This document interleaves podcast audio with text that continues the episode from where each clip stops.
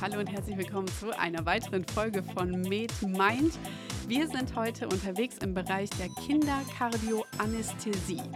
Ein ganz besonderer Bereich und äh, wir wollen uns dem Thema ein bisschen ähm, größer nähern. Wir haben ein Fallbeispiel und dann sprechen wir darüber, was ein Kinderkardioanästhesist eigentlich macht. Und dafür sitzt bei mir Professor Matthias Müller. Hallo Matthias. Hallo, schön, dass ich kommen durfte. Willkommen zu diesem ja, an sich ja erstmal ganz komplexen Thema. Denn Kinderkardioanästhesie, das sind ja schon drei Begriffe an sich. Wir müssen da jetzt irgendwie reinfinden ins Thema und haben uns im Vorhinein überlegt, wir greifen mal ganz hoch ins Regal und wählen jetzt auch direkt den komplexesten Fall, nämlich ein Kind kommt mit einem hypoplastischen Linksherzsyndrom auf die Welt. Dieses Kind äh, ist aufgrund dieser Fehlbildung äh, ganz schwer krank und du kannst uns direkt erklären zum Einstieg, was fehlt diesem Kind? Genau, also du hast dir wirklich einer der komplexesten Herzfehler ausgesucht, den es überhaupt gibt. Vielleicht lässt du mich einfach mal anfangen, indem ich erzähle, wie, wie häufig überhaupt ein Herzfehler vorkommt, mhm. der dann ähm, operativ äh, versorgt werden muss. Man muss sich das so vorstellen, dass ein Prozent aller Kinder, die geboren werden in Deutschland, mit einem Herzfehler geboren werden. Mhm. Und damit ist ähm, ein angeborener Herzfehler die häufigste angeborene Fehlbildung von allen Organsystemen. Mhm. Man muss sich das vorstell vorstellen, dass ähm, 40 Prozent aller Fehlbildungen, die es gibt, betreffen das Herz-Kreislauf-System mhm. und die nächsthäufige Organgruppe, das ist zum Beispiel Muskel- und Skelettsystem, das beträgt nur 10 Prozent. Ah, okay. Und das, was danach kommt, ist dann harnableitende Systeme und das ist ungefähr 8 Prozent. Das heißt, mhm. der häufigste angeborene Fehl, äh, die häufigste angeborene Fehlbildung ist wirklich eine Fehlbildung des Herzens. Es ist also nicht so ganz selten. Ja? Und jetzt habe ich direkt einen. Und jetzt haben Sie eins genommen, das wirklich extrem äh, komplex ist. Mhm. Aber Sie haben es sich gut ausgesucht, weil es passt irgendwie auch zu Gießen. Ja. Und Richtig. wissen Sie warum? Da wollen wir eigentlich hin. genau. Weil nämlich das allererste Mal, dass dieser Herzfehler beschrieben worden ist, und zwar die Anatomie und die Pathophysiologie, mhm. das war in Gießen. Das war ein Doktor, jetzt muss ich mal einmal nachschauen, Bardeleben. Mhm. Und der hat das, sage und schreibe, im Jahr 1851 als allererster beschrieben. Das ist früh. Das ist wirklich früh, oder? Können wir uns nicht dran erinnern. also wir waren definitiv nicht dabei. genau. Und äh, insofern passt der Herzfehler ja. auch ein bisschen zu Gießen. Und ähm, was man noch dazu sagen muss, bis 1983 galt dieser Herzfehler als nicht behandelbar. Mhm. 1983 ist dann zum ersten Mal eine Operation probiert worden, das war in Boston, ähm, womit man versucht hat, ähm, diesen Herzfehler zu zu palliieren. Mhm. Denn ähm, heilen kann man diesen Herzfehler eigentlich nicht. Hypoplastisches mhm. Linksherzsyndrom, das bedeutet eigentlich ähm, Hypoplasien, mhm. also kleine Strukturen mhm. auf der linken Seite des Herzens. Also keine Aortenklappe, vielleicht keine Mitralklappe, ein kleiner linker Ventrikel. Und damit ähm, kann so ein Kind eigentlich nur überleben, wenn es irgendeinen Kreislauf ähm, bekommt, mit dem es dann mit einer Herzkammer weiterleben mhm. kann. Das ist auch das finale Ziel, jetzt wir ein bisschen vor, genau. des Eingriffes. Ähm, ich kann mir jetzt vorstellen, dass diese Operation ja durchaus auch sehr früh durchgeführt werden muss, denn wie gerade erklärt, da ist ja letztlich auf der linken Seite des Herzens gar nichts, was jetzt wirklich funktionsfähig wäre um den Kreislauf genau. des Kleinkindes zu ähm, gewähren. Das Gemeine dabei ist, dass intrauterin das alles gut funktioniert. Mhm. Ja? ja. Es gibt da auch einige Unterschiede zu gesunden Neugeborenen, aber mhm. eigentlich, wenn das Kind auf die Welt kommt, sieht es in den ersten Stunden erstmal ganz rosig und ganz mhm. normal aus. Also man hat es auch eventuell gar nicht pränatal äh, diagnostisch feststellen können? Früher ja. nicht, aber jetzt ist es natürlich mhm. Ziel, mit, ähm, dass man schon pränatal mhm. weiß, ähm, wie, die, wie die Herzanatomie eines, äh, eines Feten letztendlich mhm. ist und dann da schon planen kann, ähm, wie man damit umgeht. Mhm. Ja? und letztendlich auch vielleicht eine Klinik schon vor der Geburt aussucht, mhm. wo dieses Kind hinterher behandelt werden kann. Das ist ganz wichtig, denn ähm, es muss eigentlich innerhalb der ersten Woche behandelt werden. Mhm. Sonst mhm. fällt der Lungenwiderstand, das ist ganz normal nach der Geburt. Mhm. Und wenn der fällt, dann fließt eben immer mehr Blut durch die Lunge und immer weniger durch den Körperkreislauf. Und letztendlich gibt es dann Schock, Ischämie des Herzens und ähm, der kleine Patient verstirbt. Jetzt ist das ähm, Gießen, wir haben schon gesagt, nicht umsonst äh, besonders. Und wir gehen jetzt, mh, bevor wir an die Anästhesie gehen, äh, noch kurz auf die OP an sich ein. Denn hier gibt es ein besonderes Verfahren und das möchten wir auch an der Stelle nennen. Ähm, was müssen wir darüber wissen? Genau. 1983, das habe ich ja gesagt, ist zum ersten Mal versucht worden, ähm, so ein Kind operativ zu behandeln. Und das war der mhm. Herr Norwood in Boston, der das gemacht hat. Der hat die sogenannte Norwood-Operation mhm. durchgeführt. Diese Norwood-Operation war initial mit einer sehr hohen Sterblichkeit verbunden. Das war eine Operation, die auch innerhalb der ersten Lebenstage durchgeführt werden muss. Mhm. Weil wenn man da nichts macht, dann verstirbt das Kind. Das habe Gut, ich ja bereits gesagt.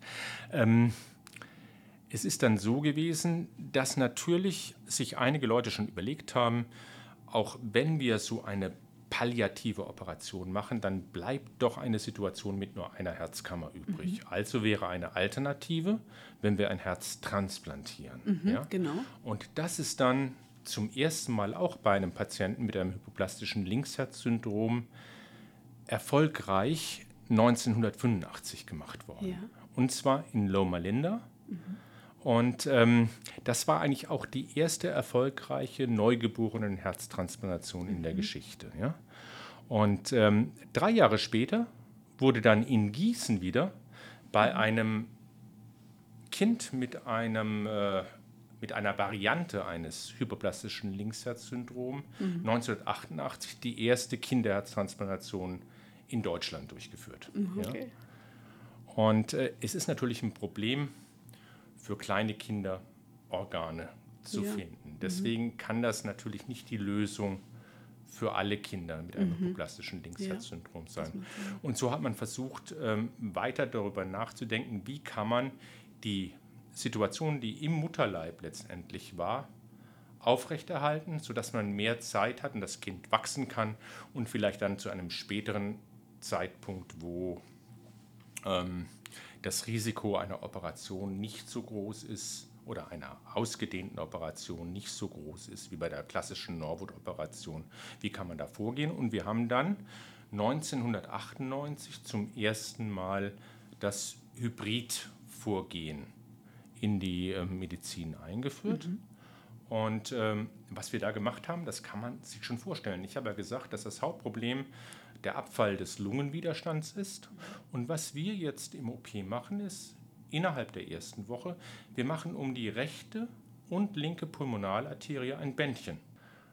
Und wir ziehen das Bändchen so an, dass eben nicht alles Blut in die Lunge fließt. Mhm. Und der Rest des Blutes fließt dann durch den zu diesem Zeitpunkt offenen gehaltenen Ductus Arteriosus botalli, das ja. wird am Anfang mit Medikamenten gemacht, mhm. In den Körperkreislauf, sodass wir eigentlich fast eine Situation haben wie intrauterin. Stimmt. Ja? Mhm.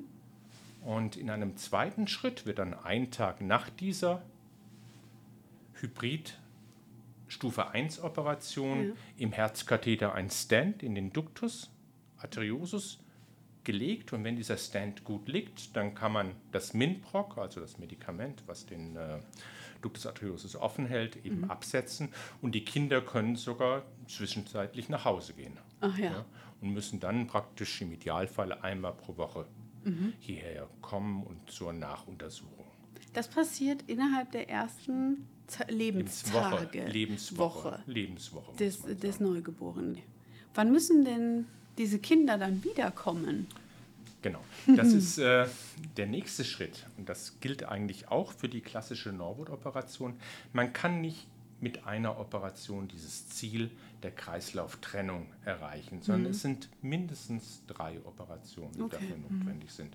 Und so ist es auch bei dem Gießen-Hybrid-Verfahren. Also die erste Operation ist in der ersten Lebenswoche, die zweite Operation ist dann im Alter von drei bis vier Monaten.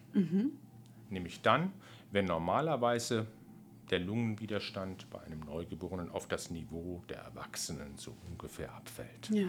Dann würde man die Bändchen entfernen, würde den Aortenbogen rekonstruieren und würde dann dafür sorgen, dass das Blut aus der oberen Körperhälfte durch die Lunge läuft. Und das macht man, indem man die Vena cava Ja. superior, Das muss ich mir gerade vorstellen. Mhm. genau, an die rechte Pulmonalarterie anschließt. Das ist dann eine bidirektionale cavopulmonale Anastomose. Das ja? war schön. Genau. Und dann fließt das Blut aus der oberen Körperhälfte Mhm. schon richtig seriell, wie bei uns. Zuerst durch den Körperkreislauf, kommt dann auf der venösen Seite zurück, fließt dann durch die Lunge und äh, kommt dann wieder in den Systemkreislauf. Aber Mhm. Das Blut aus der unteren Körperhälfte mischt natürlich noch. Das Genau. Blut aus der unteren Körperhälfte kommt noch in den Systemkreislauf, ohne dass es mit Sauerstoff angereichert ist. Ja. Sodass wir auch danach eigentlich im Idealfall immer nur so Sauerstoffsättigungen von 85 Prozent haben. Und dann muss das Kind weiter wachsen. Und der Grund dafür, dass man das nicht ähm, in einer Operation machen kann, ist, dass die Lungenstrombahn natürlich nicht das gesamte Herzzeitvolumen auf einmal Genau. aufnehmen kann, weil Ja. es gibt ja jetzt keinen, keine pumpende Herzkammer, die das Blut durch die Lunge Ja, schiebt, Genau. sondern es ist einfach ein passiver Fluss durch die Lunge. Und dann wird die dritte Operation, das ist praktisch der Anschluss der Vena cava inferior, wo das venöse Blut aus der unteren Körperhälfte zurückkommt. Das muss dann auch angeschlossen werden an, den Lungen, an die Lungenstrombahn. Und das macht man im Alter von drei bis vier Jahren. Ach ja, da ist also eine relativ große Pause tatsächlich. So ist es, genau. Und nach drei bis vier Jahren hat man dann die Kreislauftrennung. Ja. Man hat dann praktisch einen, einen Patienten, der, einen, äh, der eine Herzkammer hat, die das Blut durch den Körperkreislauf schiebt. Und dann kommt das venöse Blut zurück und fließt passiv Genau. Mhm. durch die Lunge und kommt dann über die Lungenvenen wieder in den Systemvorhof, von dort in die Systemkammer und wird wieder in den Systemkreislauf ausgeworfen. Das nennt man Fontanenzirkulation. Und dann ist der Kreislauf getrennt. Aber, jetzt ahnen Sie vermutlich schon, so richtig, das muss doch auch einen Haken haben. Und der Ja. Haken ist der, dass diese Patienten immer mit einem höheren zentralen Venendruck leben als wir. Wenn Sie zum Beispiel einen zentralen Venendruck normalerweise haben, der so 5, 6 ist, dann leben diese Patienten im besten Fall mit einem ZVD, der 12, 13, 14 ist. Und der zentrale Venendruck ist ja auch der Rückstaudruck für alle anderen Organe. Das heißt, wenn Blut durch ein Organ fließt, dann muss es ja einmal den Widerstand der Organgefäße überwinden und natürlich auch den Rückstaudruck, den es da gibt, den zentralen Venendruck. Das heißt, diese Patienten haben natürlich dann auch Langzeitveränderungen, Ja. die unter Umständen die Belastbarkeit dieser Patienten dann doch einschränken können. Aber bis hierhin hat man es geschafft. Und das ist an sich auch wahnsinnig interessant. Der, der rechte Ventrikel, der ja jetzt für das HZV zuständig ist, der hat ja jetzt zu tun. Wofür ja eigentlich ein äh, ja auch deutlich dickwandigerer linker Ventrikel ursprünglich mal gedacht So wird. Das heißt, wir haben wahrscheinlich auch morphologische Anpassungsprozesse im rechten Herzen. Also die Wand wird wahrscheinlich dicker. Gibt es da Das geht das, sehr- das folgt dann. Genau, das geht sehr schnell. Das geht nach dem Anlegen der Bändchen schon. Ja. Also innerhalb der ersten Lebenswoche. Weil eigentlich muss man ja auch sagen, ähm, wenn ein Kind geboren wird, dann ist die Wanddicke von linken und rechten Ventrikel ja gleich dick, weil intraoperat- äh, intrauterin haben ja beide Kammern die gleiche Nachlast. Und erst mit dem Abfall des Lungenwiderstands wird ja die Nachlast für den rechten Ventrikel weniger. Und das, das überspringt Und man das, hier das praktisch. lässt man bei diesem Vorgehen nicht zu. Das ist die Idee, die dahinter steckt. ne? Okay, das macht Sinn. Ja. Aber ähm, es ist schon so, dass natürlich auch ähm, genetisch der rechte und der linke Ventrikel aus unteren Zellgruppierungen stammen. Ja. Und insofern gibt es vermutlich da auch Unterschiede. Ja. Es ist nicht so, dass das Training alleine den linken Ventrikel zum linken macht und mhm. den rechten Ventrikel zum rechten, mhm. sondern vermutlich gibt es da auch in den zugrunde liegenden mesenchymalen Zellen Unterschiede. Die Operation an sich, und das kann man sich jetzt, wenn man ein bisschen mitgekommen ist, gedanklich, was da jetzt alles passiert ist, ähm, das sind ja komplexe Eingriffe insofern, dass jetzt machen wir nämlich den Sprung an die Anästhesie, ähm, da viele Parameter entscheidend sind unter der Operation, ähm, die jetzt überwacht werden müssen. Also ganz allgemein, natürlich hat man schon mal gehört, eine Anästhesie, was brauchen wir alles, was kann alles gemonitort werden. Die erste Frage, die sich hier vielleicht stellt, sind wir nah am Erwachsenen oder was müssen wir gerade bei Kindern im Auge behalten und sagen, das läuft wirklich anders? Wir sind natürlich bei unserem jetzt ganz speziellen Kind ein bisschen anders beim, als beim Erwachsenen, mhm. weil wir ja, der Erwachsene hat eine serielle Zirkulation, mhm. das Blut fließt zuerst durch die Lunge und dann durch den Körper, während wir bei dem Kind jetzt eine Situation haben, wo es ähm, parallel mhm. fließen kann. Eine Kammer wirft aus und es fließt sowohl in den Körperkreislauf als auch in den, in den Lungenkreislauf. Mhm. Das heißt, es gibt ähm, auch die Möglichkeit, dass es zu ungünstigen Verteilungen mhm. kommt. Und wir wissen zum Beispiel, wenn wir jemanden beatmen, dass dann unter Umständen der Widerstand der Lunge nachlässt. Und das wäre in unserem Fall nicht so gut. Ne? Richtig. Ne? Ja? Ja. Das heißt, man muss äh, viel mehr das Zusammenspiel von Lunge und Kreislauf im Blick haben. Mhm. Das andere, was natürlich spannender bei den Kindern ist, ist, ähm, wir machen genau die gleichen Überwachungsmethoden wie in der Erwachsenenherzchirurgie. Das heißt, ähm, man muss natürlich auch äh, bei diesem Kind äh, den arteriellen Blutdruck messen. Mhm. Und ähm, das Gefäß, das man da zielt, äh, auf das man zielt und wo man den Katheter hineinlegt, ist halt zwei Millimeter groß. Ne? Genau. Ne? Ist es ähm, die Arteria radialis? Da, man nimmt eigentlich die Arteria radialis. Mhm. Und man muss bei manchen Eingriffen, ist es sogar wichtig, dass man eine bestimmte Arteria radialis bekommt oder ja sagen wir, dass wir eine, eine Arterie auf der rechten Seite mhm. ähm, bekommen, mhm. weil wir bei bestimmten Operationen eben nur den Kopf mit der Herz-Lungen-Maschine versorgen. Ja. Und da muss man ja schauen, dass der Blutdruck und ähm, die, äh, das, äh, der Fluss in das Gehirn und in den Kopf eben im normalen Bereich ist. Und wie kann man das machen, wenn ähm, die Herz-Lungen-Maschine an den Truncus brachiocephalicus angeschlossen ist?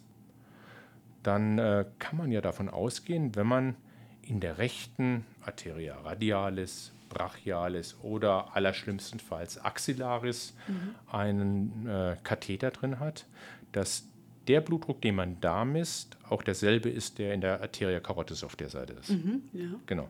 Deswegen ist es bei manchen Eingriffen so, dass man halt auch an einem bestimmten Ort diesen Zugang mhm. bekommen muss. Und das macht es natürlich schon extrem spannend und interessant. Ja. Und ähm, das ist überhaupt das, das Tolle in der, in der Kinderkardioanästhesie, dass man halt ähm, sowohl komplexe physiologische und medikamentös beeinflussbare Situationen hat, wo man ungünstige Veränderungen, günstige Veränderungen sofort sieht, aber dass man eben auch ähm, manuell gefordert ist, mhm. um äh, diese Überwachungsmöglichkeiten äh, und kleine Katheter hineinzubekommen. Mhm.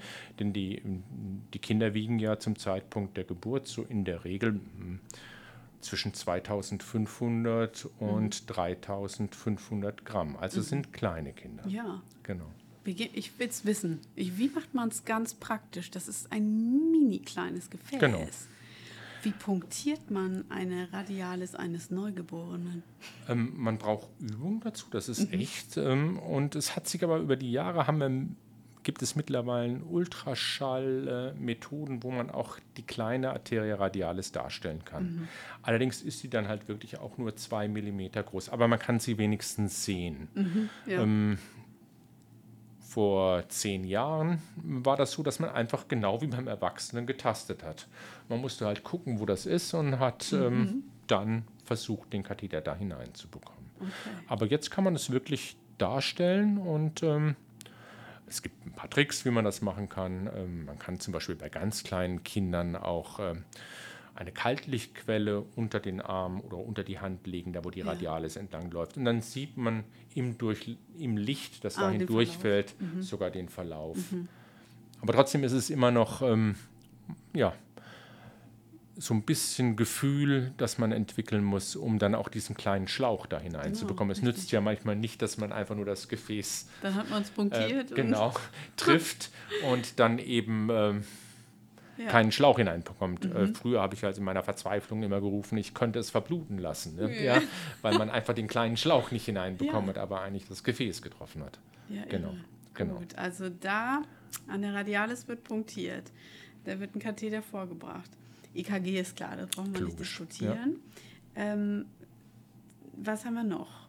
Zent ja. Ein zentraler Venenkatheter mhm. gehört immer ganz dazu. Regulär auch, ganz ja, regulär. regulär. Also mhm. es gibt da ähm, die üblichen Methoden, wo man punktieren kann, also die Jugularvene, die mhm. Vena subclavia. Mhm. Manchmal bietet sich auch die Vena anonyma an. Das kann man im Ultraschall auch super gut darstellen, mhm. sodass man die punktieren kann. Also die linksseitige Vena brachiocephalica ja. oder anonyma, dass man die punktiert. Und ähm, da wird ein zentraler Venenkatheter eingelegt. Denn man muss sich immer vorstellen, unter den Tüchern kann man ähm, peripher gelegte venöse Katheter nicht benutzen, weil man sieht genau. nicht, was da passiert. Ja. Wenn man da etwas hineindrückt, ja. könnte ja zum Beispiel die Vene nicht mehr äh, funktionieren, mhm. die könnte platzen. Mhm. Und dann hat man überhaupt keine Kontrolle darüber. Ja. Deswegen braucht man bei diesen Eingriffen, wo der Brustkorb eröffnet wird, immer auch einen zentralen Venenkatheter. Mhm. Ja? Die Hirn Ströme, beziehungsweise ist es ein EEG oder ja. haben wir eine zerebrale Oxymetrie? Was, was wird da EEG eingesetzt? wird eigentlich bei den, in der neonatalen Anästhesie nicht, ver, mhm. nicht verwendet. Das geht deswegen nicht, weil ähm, die Hirnströme von Neugeborenen extrem unterschiedlich sind, mhm. sodass man keinen äh, Informationsgewinn. ja, oder sagen wir mal so, dass es schwierig ist, einen äh, einen, einen prozessierten äh, Wert, zu, einen mhm. verarbeiteten Wert zu bekommen, der eine Zahl zum Beispiel angibt, mhm. wie es bei den Erwachsenen ist. Deswegen verwendet man das in der Regel nicht. Aber was man verwendet und was wirklich äh, eine wichtige Information ist, ist diese zerebrale Oxymetrie. Das mhm. heißt, man verwendet einen Fühler, einen Messfühler, den man auf die Stirn klebt und der trinkt ungefähr drei Zentimeter ein. Es mhm. ist Nahinfrarotlicht und das Nahinfrarotlicht hat den Vorteil, dass es eben auch Knochen durchdringen kann, sodass man dann letztendlich eine Information bekommt über die Sauerstoffsättigung in einem Bereich des Gehirns, der allerdings nur wenige Mikroliter ausmacht, also ganz, ganz wenig ist. Mhm. Aber dort bekommt man Informationen, und zwar über die Sauerstoffsättigung auf der venösen kapillären Seite des äh, Kreislaufsystems. Mhm. Das heißt, wie ist die Sauerstoffsättigung hinter den Hirnzellen? Ja. Das ist die Information, die mhm. man bekommt. Und wenn man weiß, dass zum Beispiel die Sauerstoffsättigung in diesem Bereich in einem Wert ist, der vergleichbar ist zum Ausgangswert, dann scheint das ja für den Patienten gut zu sein. Dann läuft es gut. Genau, so ist es. Aber man muss sich natürlich immer im Klaren sein, dass ähm, das Sammelvolumen dieser Probe mhm. oder des Messfühlers, den man aufklebt, wirklich nur wenige Mikroliter ist. Mhm. Und das mhm. Gehirn ist auch bei einem Neugeborenen viel größer. Ja. Das bedeutet also, wenn die Information, die man über diesen Messfühler bekommt, schlecht ist, muss man alles tun, dass die Situation sich verbessert.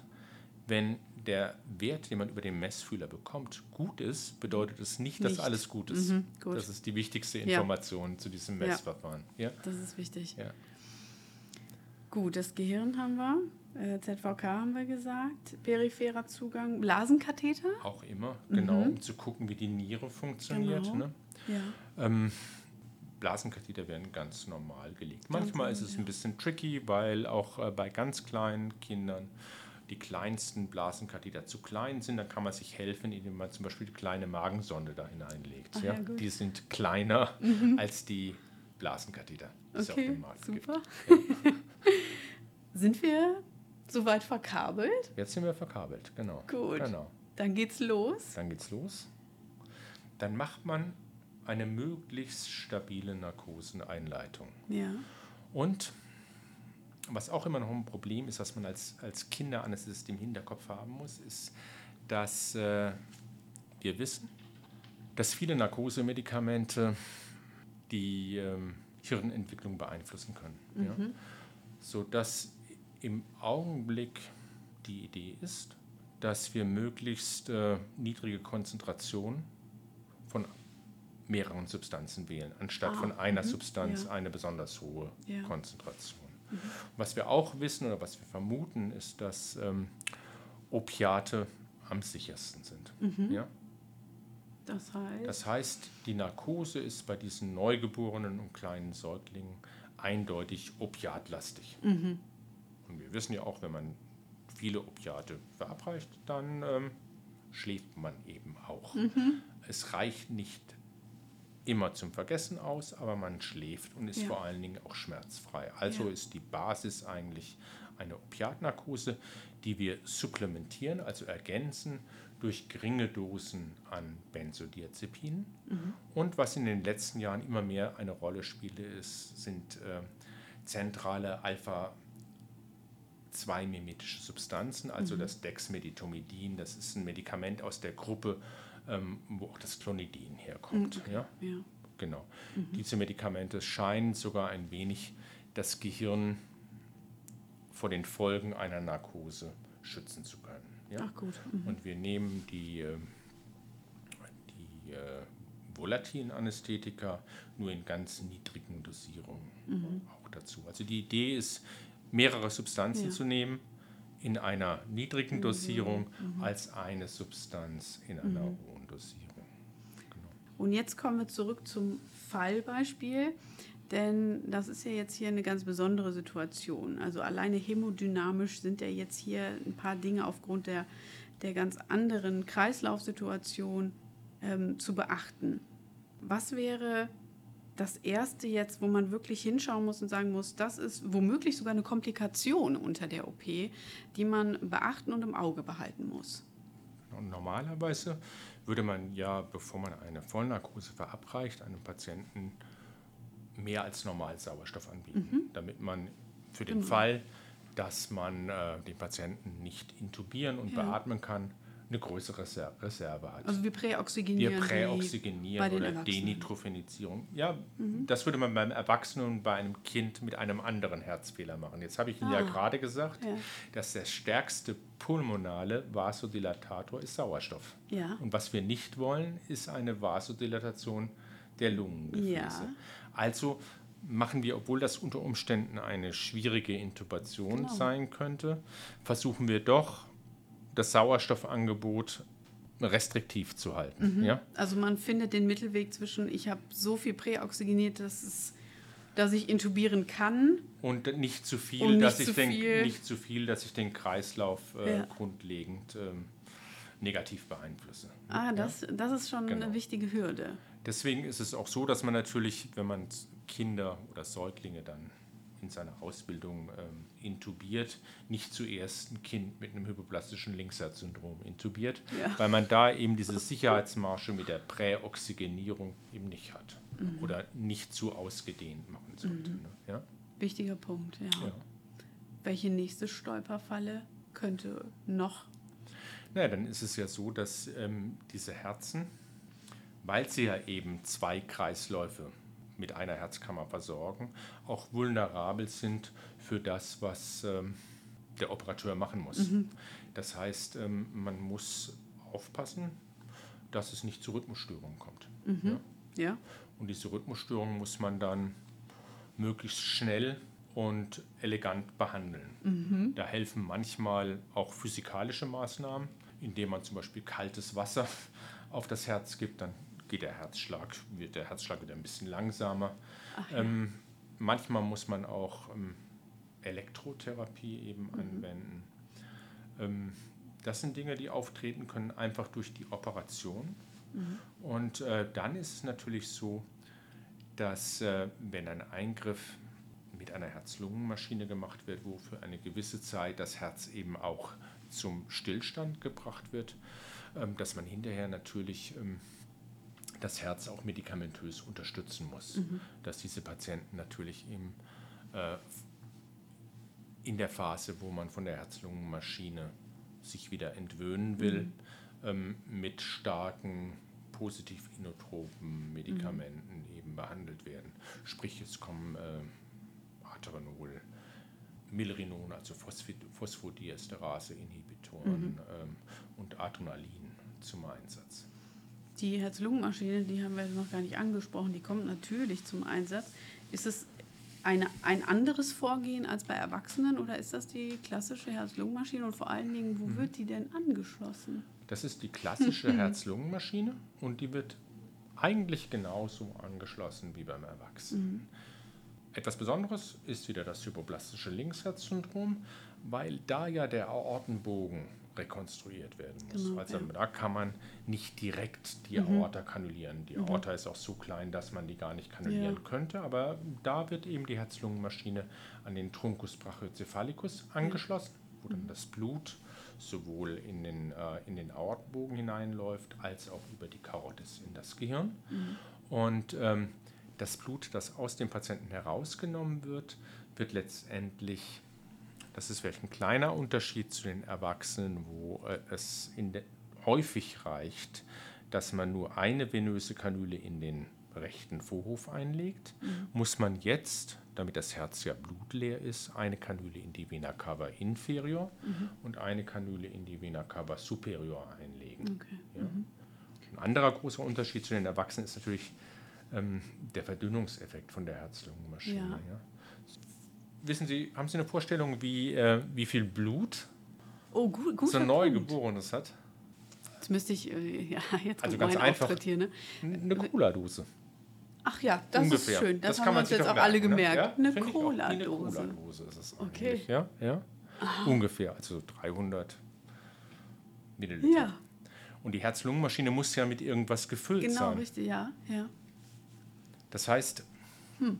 wenn man die jetzt einfach nur mit 500 Milliliter oder sagen wir mal ganz sportlich mit 300 Milliliter ähm, Elektrolytlösung füllen würde, dann ja. wären ja alle Substanzen im Blut halbiert. Genau. Das heißt, wenn man vorher einen Quick von 70 hat, hat mhm. man dann einen von 35. 35. Naja, halbiert. Ne? Genau. Genau. Oder wenn der HB vorher 14 war, dann ja, ist er. Dann ist er halt bei 7. Bei 7, mhm. genau. Das heißt, man muss, das hat man in der Erwachsenenmedizin ja, nicht richtig, so. Ne? Genau. Das heißt, wir müssen nachher viel ähm, aggressiver die Blutgerinnung wieder behandeln. Mhm. Und wir müssen natürlich auch dafür sorgen, dass immer genügend rote Blutkörperchen, das sind ja die Sauerstoffträger, mhm. dass immer genügend davon im Blut sind. Wird er transfundiert, immer. praktisch obligat genau, schon, ja? Obligat, mhm. genau. Also bei den ganz kleinen Kindern ist das eigentlich so, dass man ähm, in der Regel Bluttransfusionen braucht. Mhm. Ähm, es gibt natürlich die Zeugen Jehovas, mhm. wo man probieren kann mit besonderen Konstellationen an der Herz-Lungen-Maschine, um die Fremdblutgabe herumzukommen. Aber wir besprechen das immer so mit den Eltern, dass wir versuchen, ohne Blut auszukommen. Mhm. Aber wenn es nicht anders geht ja. und wenn wir zum Beispiel in der zerebralen Oximetrie schlechte Werte sehen, ja. ähm, dann würden wir auf jeden Fall mhm. auch bei diesen Kindern ja. dann Blut geben. Wie lang geht diese OP, dieser erste Eingriff in der ersten Genau. Der Eingriff, das ist der große Unterschied zur klassischen Norwood-Operation. Der wird bei uns ohne Herz-Lungen-Maschine gemacht mhm. und der dauert dann in der allerhöchstens eine Stunde und wenn man dann noch eine Stunde für die Narkoseeinleitung ja. braucht und eine halbe Stunde, bis man den Patienten hinterher auf die Intensivstation gebracht hat, sind wir so zweieinhalb bis drei Stunden mhm. im Operationssaal. Das geht also. Das geht und das ist vor allen Dingen auch wichtig, weil ich ja schon gesagt habe, dass mh, hm, diese Kinder besonders vulnerabel ja. sind auch für Schädigung des Gehirns. Und mhm. deswegen ist es natürlich gut, dass ähm, sowohl das chirurgische Trauma als auch das operative als auch das anästhesiologische Trauma so kurz wie möglich nur ist. Richtig. Das ist der große Vorteil. Ja. Ja. Die zweite Operation, mhm. die ist dann natürlich eine sehr ausgedehnte Operation, ja. aber die wird ja erst im Alter von drei, bis vier Monaten mhm. eben gemacht und die dauert dann zehn Stunden. Also ist eine ganz andere Operation, aber zu einem späteren Zeitpunkt. Ja. Und wir wissen zum Beispiel, dass ähm, die größte Vulnerabilität für das Gehirn, mhm. nur um ein Organ herauszugreifen, ähm, in der Phase ist, wo das Gehirn am schnellsten wächst. Mhm. Ja, kann man sich ja vorstellen. Mhm. Da gibt es viel Zellteilung, ja. Verschaltung. Ja. wenn da irgendeine Entzündung ist, mhm. irgendetwas ist, vielleicht kein Input, weil man mhm. Narkose hat, kein mhm. sensorischer Input, ja. äh, dann hat das Auswirkungen. Und das ist wirklich um die Geburt. Also mhm. das Maximum oder die maximale Geschwindigkeit der, der Hirnreife ist um die Geburt herum. Okay. Und, Und das ähm, umgeht man ja fast, indem man diese erste OP, OP nach hinten schiebt. Das genau. ist so ein großer Vorteil, den wir sehen ja. bei dem Verfahren, ähm, wo wir mitarbeiten konnten, dass mhm. das entwickelt worden ist. Genau. Und diese zweite Operation aus Anästhesistensicht, ja. gibt, es da, gibt es da einen Punkt, den man beachten muss, dass äh, da also praktisch eine Hürde, die zu nehmen ist, oder ist das relativ gut zu steuern? Ähm, das ist gut zu steuern. Man braucht da allerdings noch viel mehr Überwachungs- mhm. Katheter mhm. als bei der ersten Operation. Weil man hat da hinterher eine Situation, dass ähm, das Blut oder das, das Blut, das aus der oberen Körperhälfte kommt, durch die Lunge fließt. Das heißt, der Katheter, den wir in die Vena jugularis oder gelegt haben, mhm. der ist dann am Anfang zentraler Venendruck, am Ende der OP ist er pulmonalarterieller Druck. Ja, ja? ja genau. Deswegen brauchen, deswegen brauchen wir ja. noch einen zentralen Venendruck. Den bekommen wir aus der unteren Körperhälfte. Das heißt, hier ja. reicht nicht ein Katheter mhm. aus, sondern wir brauchen einen, bei der Narkoseeinleitung einen zweiten Katheter, den wir eine, in eine Femoralvene mhm. eben einlegen. Mhm. Und wenn diese Operation, da gibt es eine Phase, ich habe es schon angedeutet, wo nur das Gehirn durchblutet wird. Ja. Und dann ist es ja so, dass einige vulnerable Organe auch im unter, in der unteren genau. Körperhälfte sind. Ja. Zum Beispiel eben auch die Niere. Die Nieren, ja. Genau. Und deswegen legen wir noch während der Narkoseeinleitung einen kleinen Katheter, also ganz klein ist er gar nicht, in die Arteria femoralis. Also wir mhm. haben dann zwei arterielle Katheter, einen mhm. in der rechten mhm. Arteria radialis ja. und einen in der Arteria femoralis. Mhm. Und während dieser Phase, wo wir ähm, nur das Gehirn perfundieren, wird die Herz-Lungen-Maschine auch angeschlossen an diesen Katheter in der Arteria femoralis ist, ah, sodass man dann ja.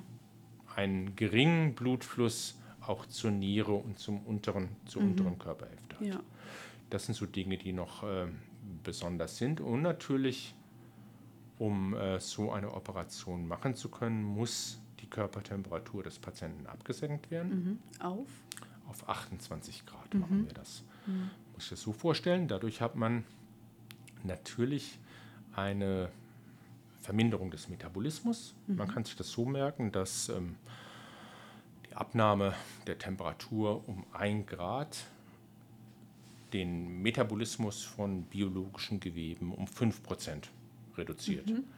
Also von 38 Grad Celsius auf 28 mhm. Grad Celsius macht 50 Prozent. Ne? Genau, das ist gut. Fahren weil, der Hälfte? Genau, genau. Deswegen reicht vielleicht auch für die untere Körperhälfte dann der reduzierte Blutfluss okay. mhm. über die ähm, mhm. Arteria femoralis. Mhm. Natürlich hat Hypothermie wieder Auswirkungen auf die Blutgerinnung. Genau, zum Blutgerinnung ja. funktioniert bei mhm. Hypothermie zum Beispiel gar nicht. Mhm. Das sind so Dinge, mit denen dass man dann später, wenn die Operation zu Ende ist, man von der Herz-Lungen-Maschine sich entwöhnt hat, dass man dann eben wieder versuchen muss, eine vernünftige Blutgerinnung Richtig, hinzubekommen. Das ist weil ja praktisch eine doppelte Belastung durch die Herz-Lungen-Maschine, wie wir gerade geklärt haben, und noch die Hypothermie. Genau, mhm. und die Verdünnung. Ja, richtig. Und die, die genau, Verdünnung genau, genau. der Gerinnungsfaktoren. Ja. Das heißt, das ist schon ähm, eine ganz interessante Aufgabe, ja. dass man die Blutgerinnung da wieder hinbekommt. Mhm. Zumal der Operateur ja, es gibt ja riesige Nahtreiden an der Aorta, weil die Aorta ist ja praktisch plastisch erweitert worden. Da ist ja auch, wenn der Operateur ein Millimeter neben dem ein Millimeter neben dem nächsten Millimeter seine, seine Nähte macht, Ja. Ist ja trotzdem eine lange Reihe von Nähten, damit Ja. man die Aorta plastisch erweitern kann. Also ist dann logischerweise die Blutungskomplikation eine, eine- die man. Eine, eine Komplikation, ähm, auf die man sich konzentrieren Mhm. muss. Genau. Was würde man machen, um das auch nochmal zu klären, wenn das als Komplikation auftritt? Wie können wir da agieren? Wir müssen versuchen, die, die Blutgerinnung wieder in normale Bereiche zu Mhm. bekommen. Das heißt, ähm, wir würden dann Gerinnungsfaktoren substituieren. okay. Ja. Und wir würden versuchen, das zu überprüfen und zwar möglichst schnell. Und da haben wir natürlich im, äh, im Kinderherz-OP auch ähm, eine Labortechnik, die uns das ermöglicht, also Trombelastographie, Ja. die man dann sozusagen direkt neben dem Operationssaal eben durchführt, wo man innerhalb von zehn Minuten Informationen über die plasmatische Gerinnung bekommt. Das ist etwas, was einem natürlich hilft, Ja. ähm, dass man sagen kann, okay, in diesem Schenkel der plasmatischen Gerinnung, da fehlt noch was, da müsste ich noch irgendetwas substituieren. Und äh, genau, so machen wir das dann auch. Das ist ja, das ist schon sehr hochkomplex. Also es ist schon, äh, schon nochmal eine andere Geschichte. Jetzt wollen wir direkt nochmal zu, zur dritten OP gehen. Auch da nochmal überlegen, ähm, ist da eine gewisse Herausforderung oder ist das vergleichbar mit dem zweiten Eingriff, was jetzt die Schwierigkeit angeht? Da gibt es anästhesiologisch eine ganz andere Herausforderung. Ja. Diese Patienten haben ja einen passiven Blutfluss des gesamten Herzzeitvolumens durch die Lunge. Und normalerweise haben wir, wenn wir Luft holen, einen Unterdruck im Thorax. Das heißt, da fließt das Blut natürlich viel besser aus den Venen durch die Lunge hindurch und aus der Lunge in den Systemvorhof. Ja. Ne? Wenn wir beatmen, haben wir ja eine Überdruckbeatmung. Das ist gar nicht gut. Ja? Ja? Das heißt, diese Patienten müssen im Operationssaal wieder extubiert werden. Ah, Und das ist natürlich auch spannend, weil das bedeutet, dass man nach einer Herz-OP den Patienten schon im Operationssaal extubiert. Wie ist denn die Prognose dieser Kinder? Also die Anästhesie, wir wollten ein bisschen die Anästhesie natürlich in den Fokus stellen. Logisch ist, dass mit dieser schweren ähm, Herzerkrankung ähm, natürlich einhergeht, auch mit den, mit den schweren OPs, dass jetzt kein ganz normales ähm, heranwachsendes Kind sein wird. Ist so. Was wir wissen, ist, dass ähm, die Patienten, die wir operieren, ein Überleben haben von 15 bis 20 Jahren von 75 Prozent. Also 75 Prozent der Patienten werden 15 bis 20 Jahre alt. Und der erste Patient, den wir gemacht haben, was habe ich gesagt, 1998 haben wir das gemacht, dieser Patient lebt und es geht ihm gut. Und das. Interessante ist auch, und das muss man auch immer im Hinterkopf haben, wenn man so sagt, wie ist die Belastbarkeit, Ja, ähm, dass die objektiv häufig doch weniger Mhm. belastbar sind, aber sie subjektiv das gar nicht so empfinden, sondern eigentlich glücklich damit sind. Ne? Das schön. muss man immer im Hinterkopf haben, dass es da eine Diskrepanz manchmal gibt ja, zwischen dieser objektiven ja. Beurteilung und dem subjektiven. Und das ist das beste Ergebnis, Das wohl, was man hier einfahren konnte. Und äh, das in Gießen, an der Stelle nochmal gesagt. Ganz herzlichen Dank. Das ist ein riesen spannendes Gebiet, was man vielleicht gar nicht vermutet. Wir haben ein paar Feinheiten rausarbeiten können, auch das Verfahren, glaube ich, sehr plastisch beschrieben. Ganz herzlichen Dank und ähm, bis zum nächsten Mal. Ja, sehr gerne. Immer wieder. Gut, bis dahin, danke, tschüss.